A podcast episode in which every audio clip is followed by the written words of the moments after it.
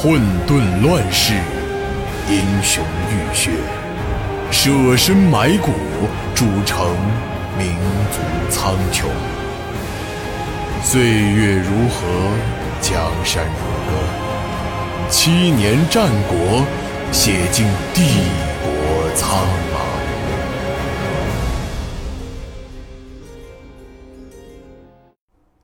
起兵前，太子要了半炷香时间。他想再见一次商妃。只是等走到卧房门前的时候，他却开始犹豫了。太子在门前停留了许久，却始终没有勇气推门进去，一直到一个温善的声音从卧房里传出来。是太子殿下吗？不知为何，突然听到这个熟悉的声音，太子竟然会感到一些茫然失措。商妃缓缓从床边站起身子，坐到梳妆台前，小心翼翼地拾起了桌上的胭脂盒。她故意将梳妆的动作做得很慢。如此一来，太子就能透过纸窗，清楚看到他的一颦一动，试想他的模样。殿下不必为定儿和双儿担心，妾身已经安排他们离开了。妾身会一直待在这里，等殿下平安回来。太子。依然保持着沉默。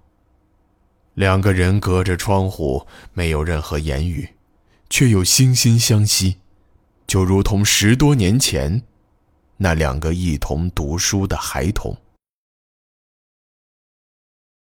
这些年，辛苦夫人了。太子压低了声音。这句话在他心里已经存放了很久。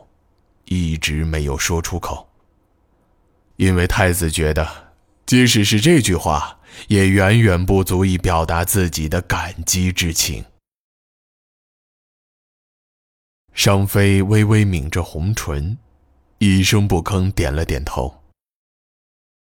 她已经哭红了双眼，却不敢发出任何声音，她害怕太子听到，但是。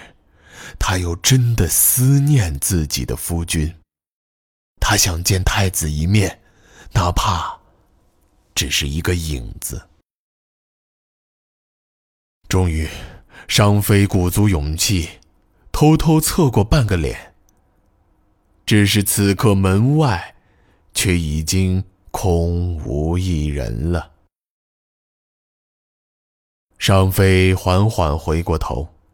拾起桌上的红绫，小心翼翼地披到自己的肩上。就在太子府上上下下忙碌备战的同时，天空中突然下起了磅礴大雨。只是大雨来得快，去得也快。就在太子府所有兵马完成集结之时。雨势已经开始渐渐转弱，只是空中还是覆盖着厚厚的云层，风吹着旗帜，发出哗哗的声响。雨水虽然已经减弱，但连着风打在人的脸上，还是会感到有一些阴冷。此刻。太子府内已经是灯火通明，所有兵马严阵以待，只等着最后出发的命令。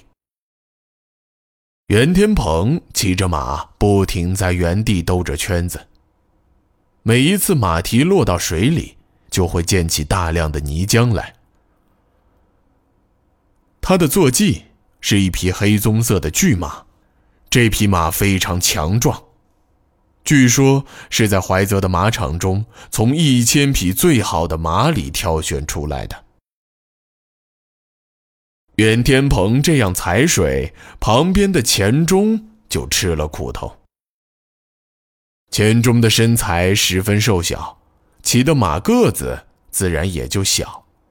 袁天鹏就经常会讥讽钱钟骑了匹驴出来，钱钟倒不介意这些，不过这溅起来的泥浆全往他脸上去了，意思就不太一样了。钱钟一边擦脸，一边破口骂道：“你这厮的脑子和这马一般聪慧吗？”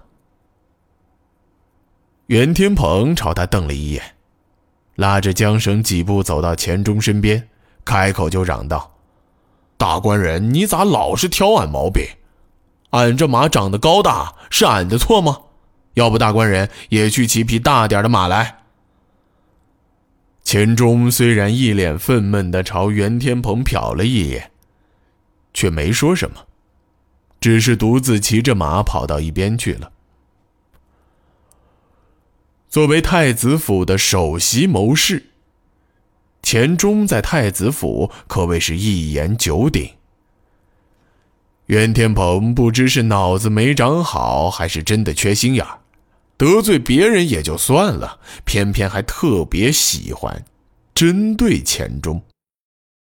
不过，像袁天鹏这样的粗人能在太子幕僚下生存十年，绝不仅仅是因为他救过太子的命，更因为他死心塌地般对太子的忠诚。